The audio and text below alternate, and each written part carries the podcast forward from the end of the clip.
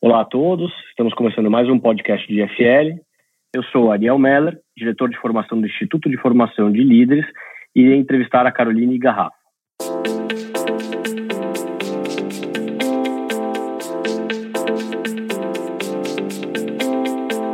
Esse momento pelo qual estamos passando com o coronavírus e a falta de um tratamento universal que possa nos deixar seguros é um grande teste de controle emocional para todos. Distanciamento social, impossibilidade de manter a rotina tradicional, encontrar com seus amigos e familiares, preocupação constante com o vírus e a possibilidade de se contaminar além de todos os reflexos negativos na economia. São tantos os aspectos para se preocupar que a mente trabalha preocupada, sem parar. Como que a gente faz para passar por isso sem enlouquecer? Esse é o grande desafio, requer muita inteligência emocional. E é exatamente sobre isso que vamos falar hoje, inteligência emocional. E para nos ajudar a entender como passar por este momento, convidamos Caroline Garrafa, idealizadora do Método Santé. Carol, tudo bom? Eu gostaria que você me falasse um pouco quem que é Caroline Garrafa e o que, que é o Método Santé. Oi, Ariel. Primeiro, um prazer. Obrigada pela oportunidade, pela parceria. Então, quem é Carol Garrafa? Carol é a idealizadora do método exclusivo da Santé. Eu sou fundadora dessa empresa de desenvolvimento humano com filial no Brasil e nos Estados Unidos. Eu sou engenheira de produção e informação, sou pós-graduada em neurociência pela Santa Casa, sou master em PNL, tenho MBA em Emilion, na França, focando matérias de comportamento e de liderança, além de uma carreira muito sólida de mais de 10 anos em mercado do financeiro, gestão de equipes de alta performance. Além disso, atualmente eu também sou sócia da Link School of Business, uma faculdade focada em empreendedorismo e com uma proposta muito diferente para mudar a educação do Brasil. Eu sou responsável por People Skills lá e sou head de pessoas e cultura. E me diz uma coisa, Carol, como é que surgiu a Santé e o que, que vocês fazem lá? Muito boa pergunta. O método santé, santé é uma palavra em francês, né? Por isso que fala santé, né? Apesar desse acento, né? Que significa saúde em francês, porque ele nasceu exatamente na França e é um método exclusivo que transforma o ser humano em protagonista da sua história de sucesso. É muito ligado a desenvolver esse people skills, que é conhecido como soft skills hoje em dia, necessário para o equilíbrio na vida pessoal e profissional é um passo a passo dessa gestão emocional que a gente vai falar hoje. Para te dizer como é que surgiu, né? Eu falei que eu sou engenheira de formação, mas sou apaixonada por gente por vocação. E após esses 10 anos de mercado financeiro com uma carreira sólida, eu percebi que muitas pessoas elas passavam a vida sem grandes realizações profissionais, mas principalmente pessoais também. Ganhavam muito dinheiro, mas não eram felizes. E em busca de um sonho e dessa minha real missão de ajudar pessoas a atingir o potencial delas, eu fui concluir o meu MBA na França, morar na França para me especializar em matérias relacionadas a desenvolvimento humano, com uma base sólida em neurociência e liderança. E para completar, depois desse MBA, toda a teoria à vista, eu decidi dar a volta ao mundo, comprei uma passagem e fui estudar na prática o que, que era essa tal da felicidade que todo mundo busca em vários países pelos quais eu passei. E é muito interessante, Ariel, porque eu percebi que culturalmente o mundo é muito grande, ou seja, as culturas são muito diferentes, mas a grande descoberta foi que tem três coisas que são inerentes a qualquer ser humano.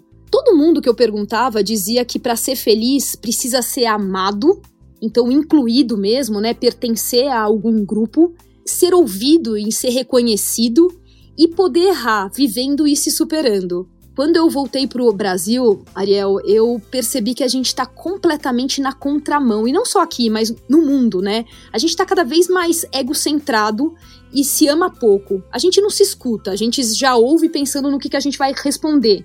E a gente não tolera o erro. Baseado nisso, foi que, estudando a fundo, eu fui buscar o porquê dessa contradição. E aí eu percebi que as pessoas não se conhecem a fundo, a gente passa a vida olhando para fora e pouco a gente olha para dentro. Tem muita gente falando sobre autoconhecimento, mas eu tô falando de uma coisa profunda aqui. É, a gente não sabe a força do nosso próprio talento, passa a vida tirando gap também, e a gente tem muita crença que é limitante, enraizada, e um, um cérebro muito racional, que limita um pouco a nossa melhor versão. Então, inspirada nisso, o método Santé se baseia em descobrir quem é você, recriar os seus talentos e potencializar essa sua melhor versão, construir, mas primeiro desconstruindo as suas interferências, os seus sabotadores, essas defesas, para então construir esses objetivos e essa estratégia para a gente alcançar. E só assim você mantém, que é a última fase, o equilíbrio e consegue colaborar, fazer a diferença no mundo, e aí sim você descobre que ser feliz é o caminho e não o fim é um pouco disso e da onde surgiu e como é que é feito, né?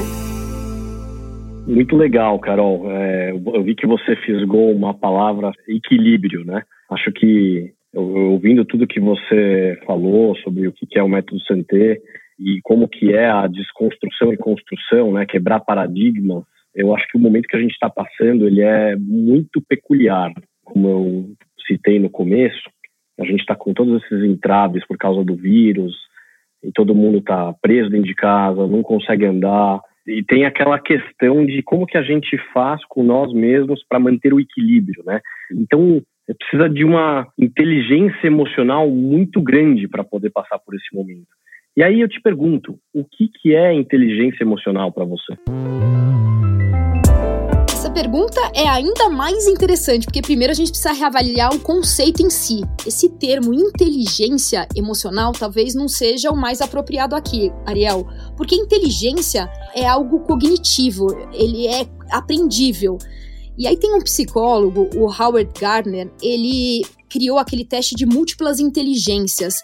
E mesmo ele provando que uma pessoa inteligente não necessariamente tem o atributo da lógica, da matemática, existem outros tipos, toda inteligência está associada ao nosso sistema racional, portanto, ao nosso pré-frontal mesmo. As emoções, por outro lado, elas são ligadas ao nosso sistema emocional chamado sistema límbico, que é prioritariamente inconsciente, ou seja, as nossas emoções elas aparecem antes mesmo que a gente tenha consciência delas. Portanto, o termo mais adequado seria primeiro gestão emocional, pois a gente não vai deixar de sentir.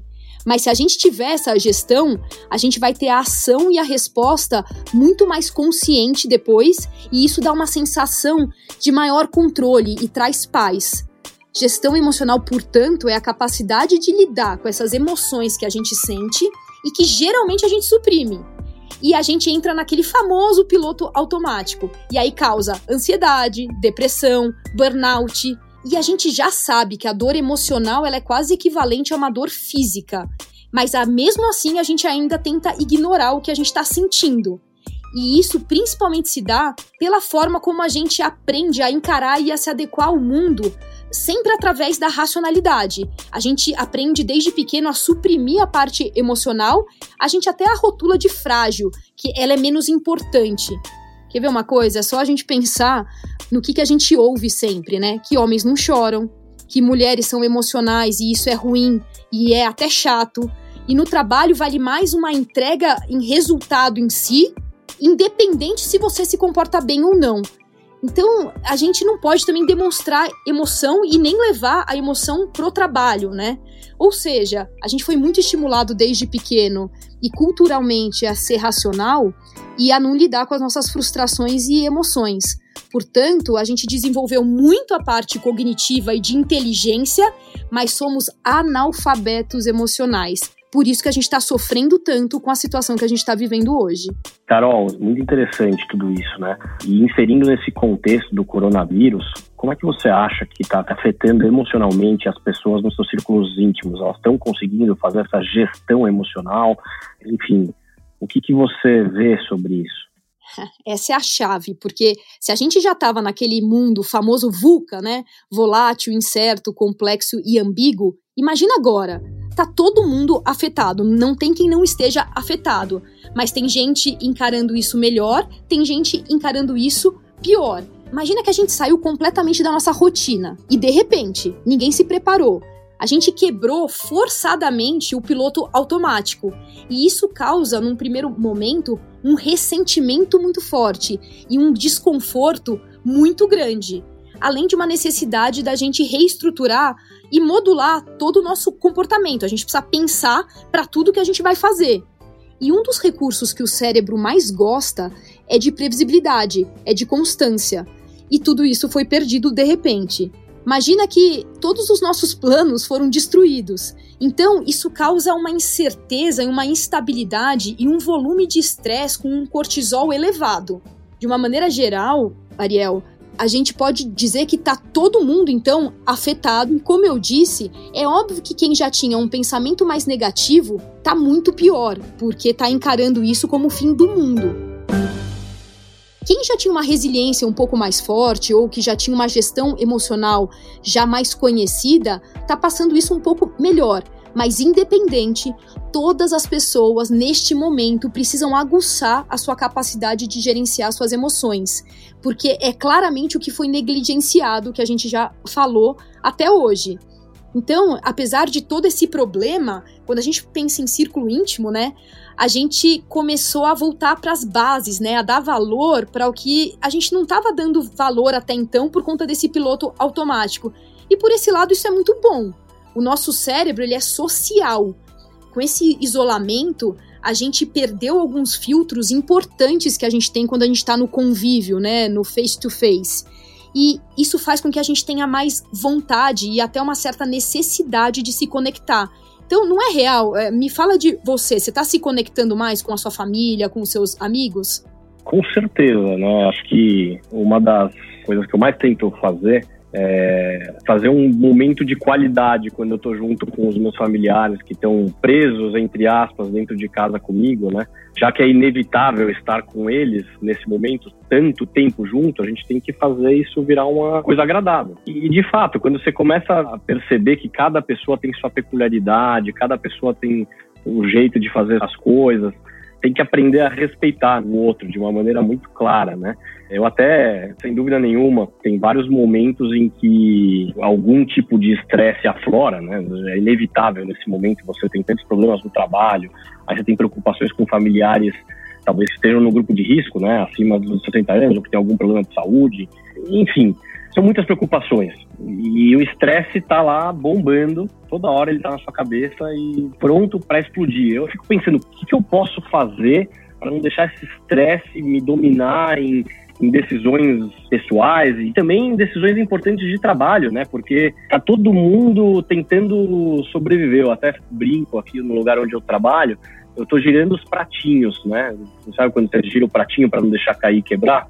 Eu estou me sentindo como se fosse um palhaço de circo girando o pratinho. Toda hora com aquele estresse à beira de um colapso. Como é que, que, que você sugere para a gente dominar esse estresse, não deixar que ele seja superior a tudo nesses momentos, né? Ótima pergunta. Só voltando um pouco, você disse que você está muito mais conectado com famílias e amigos, e é exatamente pensando aí nessa gestão emocional, porque quando a gente está com uma vida muito corrida, a gente sempre tem uma justificativa que o cérebro vem pronto de a gente não tem tempo, agora a gente não pode. E a partir da hora que a gente está num isolamento e o cérebro ele é social e a gente bota um eu não posso ver, cria um senso de urgência e de prioridade. Então, se tem um, um lado bom de tudo isso, é que a gente está dando valor para essas pequenas coisas da vida que a gente estava perdendo um pouco. Então, literalmente, a gente está mais emocional. Eu vou até falar mais para frente um pouco disso, mas o nosso racional ele não está conseguindo ser estratégico. Então, o nosso sistema emocional ele está agindo e se a gente não se preparou, ele tá entrando em colapso. E aí eu já entro na sua pergunta mesmo que por que, que a gente tá tão estressado? Porque poucas pessoas se prepararam para ter gestão emocional e para passar por uma situação dessa, acho que ninguém, mas quem já estava trabalhando o seu emocional, a hora que o racional ele dá tilt, é o emocional que entra. Então, havia uma crença muito forte da gente realmente deixar essa emoção em casa, né?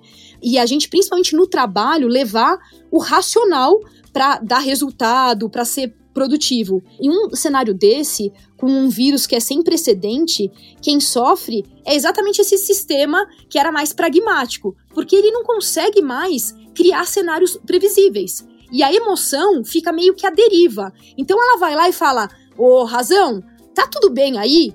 E não tem resposta. E aí ela bate e volta, e quando ela volta, ela entra em parafuso. Porque a gente antes falava assim: ô emoção, fica aí quietinha que eu sei para onde eu tô indo. Eu preciso ganhar dinheiro, eu preciso agora investir nisso. E agora a gente tá meio perdido, a gente tá à deriva. Então a gente não pode mudar a previsibilidade e muito menos amenizar esse sistema racional, porque a gente não tem resposta, mas a gente tem que buscar recurso no nosso emocional. Então, é, a primeira coisa é ressignificar cenário. Então, eu não consigo fazer uma previsão de futuro e quando isso tudo vai acabar, porque realmente ninguém sabe, mas eu posso pensar: eu tô seguro, a minha família tá com saúde e eu posso ter tempo para fazer outras coisas que eu não tinha antes. Então isso já ameniza um pouco esse estresse. Mas a dica de ouro, e vai até parecer uma brincadeira, mas a dica de ouro para acalmar o cérebro parece piegas, mas nunca foi tão verdadeiro. É viver o presente, é viver aqui agora, porque o nosso sistema emocional ele é imediatista. Se a gente ficar pensando no que a gente tinha antes, a gente vai ficar saudosista, a gente vai ficar nostálgico e vai causar até uma certa depressão, porque isso não volta mais. Se a gente ficar pensando no futuro, sem ter essa previsão, a gente vai ficar mais ansioso e muito mais estressado. Então, o que a gente tem é o aqui e agora. O que, que eu posso fazer hoje? Como é que eu posso ser produtivo hoje? Como é que eu vou viver bem o dia de hoje? E aí, nesse momento, tudo vai fazer mais sentido. E aí o seu estresse, ele acalma por si. Então isso é muito interessante, porque apesar de todo mundo falar, ai, viva o presente, tal, tal, tal, isso nunca foi tão verdade quanto os tempos que a gente está vivendo agora. E além disso, só para complementar, na física a gente tem a lei, né, da ação e da reação. Mas para o cérebro, a gente deveria sempre, para o sistema nervoso propriamente dito, agir ação e ação. Não deveria ter reação, porque é exatamente a reação é que é o impulso de quando eu não tomo a consciência do que eu estou sentindo e que prejudica e faz com que eu tome essas decisões muito precipitadamente e não de forma tão assertiva. E aí daí vem a importância de entender então o que nos gatilha, o que causa esse estresse, de como eu posso reagir perante a esse cenário e ter esses recursos para tomar decisões mais conscientes. Faz sentido? Faz todo sentido, acho que é um pouco de o que fazer, né, para adquirir a tal da gestão emocional, né? Eu acho que é um pouco disso que você estava falando. Perfeito. Eu falaria que o primeiro passo para ter uma gestão emocional é esse self-awareness, né? É se conhecer mesmo, que é como a gente começou ali em cima, né? Mas de uma maneira profunda, é entender quem é você, quais são os seus talentos, as suas forças, o, quais são as suas interferências, o que, que te gatilha, né? E como você se comporta, para que você então possa querer mudar conscientemente. Somente assim você vai estar tá apto para entender mesmo as suas emoções e aí passar para um segundo nível que a gente chama de self-management, onde a gente encontra o equilíbrio, a adaptabilidade, saber o que você realmente quer, o que ia ajudar muito nesse cenário que a gente está vivendo hoje. E tendo o self-awareness e o self-management, você estará apto a ter mais o social awareness, que é tudo que a gente precisa em um momento desse, aonde entra a empatia, uma visão dentro e fora das organizações, chegando até numa gestão de relacionamento propriamente dito, que aí você passa a ser um influenciador, um gerenciador melhor de conflitos, um líder mais inspirador, além de uma pessoa muito mais aberta, sem medo de expor as suas vulnerabilidades ou de ouvir e dar os feedbacks. Ou seja, tudo isso que a gente está falando afeta tanto a sua vida pessoal quanto profissional. Você deixa de viver nesse piloto automático e você comanda mais a sua vida e as suas decisões. Qualquer semelhança com o método não é mera coincidência, é tudo que a gente faz. Fantástico, né? Então, realmente, ao ter a gestão emocional como parte, como uma ferramenta intrínseca da pessoa, é muito claro, né? Os benefícios que você pode obter com isso são claros, tanto profissionalmente quanto pessoalmente. Mas isso é tudo muito interessante. Mas como é que você pode desenvolver? Se você hoje não tem essa ferramenta, se hoje você não tem uma capacidade clara de gestão emocional, principalmente no momento como a gente está passando, o que, que você sugere para que a gente possa desenvolver isso e nos melhorar em termos emocionais e poder manter o controle da situação de uma maneira global, enfim, o que, que você sugere? Vamos lá. Como o primeiro passo é se conhecer, mas você deve ter ouvido muita gente falar isso, né? Ai, tira esse período agora para refletir mais sobre você.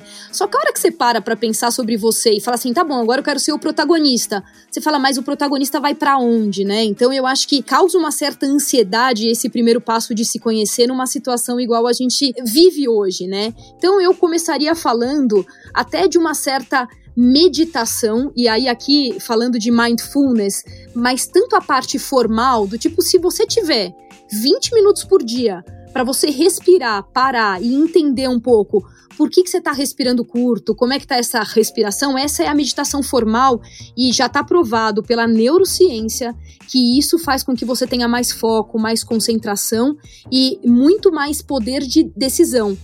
Mas a meditação que eu queria chamar a atenção é a mente plena, é uma mente focada em tudo que você for fazer, que é de novo voltar para viver o aqui agora, é ter realmente o seu presente vivendo aquilo que você está fazendo, né? Então você vai ganhando a consciência de tudo. Então, tudo que você for começar e tal, você fala, por que, que eu tô fazendo? É, e o que, que eu tô sentindo? Por que, que eu tô sentindo isso? E aí você passa a se conhecer, né? Então, algumas dicas práticas, tá? E, e, e práticas mesmo, para que a gente possa ajudar aí nesse período. Então, ao levantar pela manhã, a gente tem que se trocar. Por mais que tenha esse fique em casa e tem muita gente ficando nesse isolamento mesmo, não dá para ficar de pijama o tempo inteiro. O cérebro ele gatilha para uma baixa produtividade a hora que eu não me troco, que eu não mudo até o meu cenário. Então, a segunda dica aqui é: faça da sua casa também um ambiente aonde que o trabalho você tem aquele cantinho e quanto mais você puder reproduzir o ambiente que você vivia antes, isso também ameniza os circuitos cerebrais, que aí não se confundem. Então, até uma coisa curiosa, é, se você faz reunião o dia inteiro através do Zoom, a hora de você se conectar com a sua família, usa Hangout, usa outra ferramenta. Até isso é importante para que você entenda um pouco e tome mais consciência e não confunda tanto o seu cérebro, né? Aproveitar o tempo da reunião também para um bate-papo, porque a gente está tão focado em produtividade agora e como a gente não está se vendo tanto é, fisicamente, né, só por tela, a gente já vai direto ao ponto. É muito importante a descontração ainda. E isso também ameniza estresse. Então faça pausas entre reuniões, vai tomar um café. É saudável isso, não dá pra gente ficar horas a fio sem parar. Isso sobrecarrega, isso causa mais adrenalina, isso causa mais estresse e mais fadiga, né? Além disso, como a gente é ser social, né, o nosso cérebro é muito social, a importância de conexão. Então, liga as câmeras, é, deixa ser visto e veja as outras pessoas e, claro, liga para família, amigos. É muito importante que você se mantenha conectado, apesar de não poder vê-los, né? É uma dica muito interessante que tem a ver com muito do que eu falei da meditação é toda vez que você for lavar a mão, que é meio mandatório agora, pensa mentalmente que você está lavando os pensamentos ruins. Quer ver uma coisa? Eu vou te perguntar, Ariel, quantas vezes você faz uma higiene bucal? Quantas vezes você escova o dente?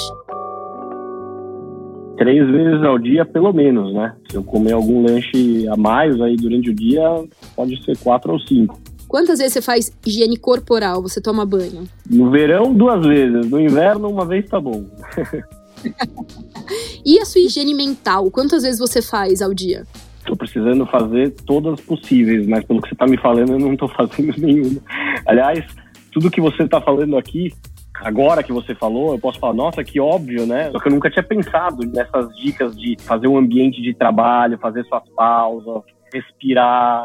É tudo tão óbvio agora que você fala, mas realmente eu não estou praticando muito, mas são ferramentas muito legais e eu quero terminar esse podcast com você, vou começar a colocar de imediato.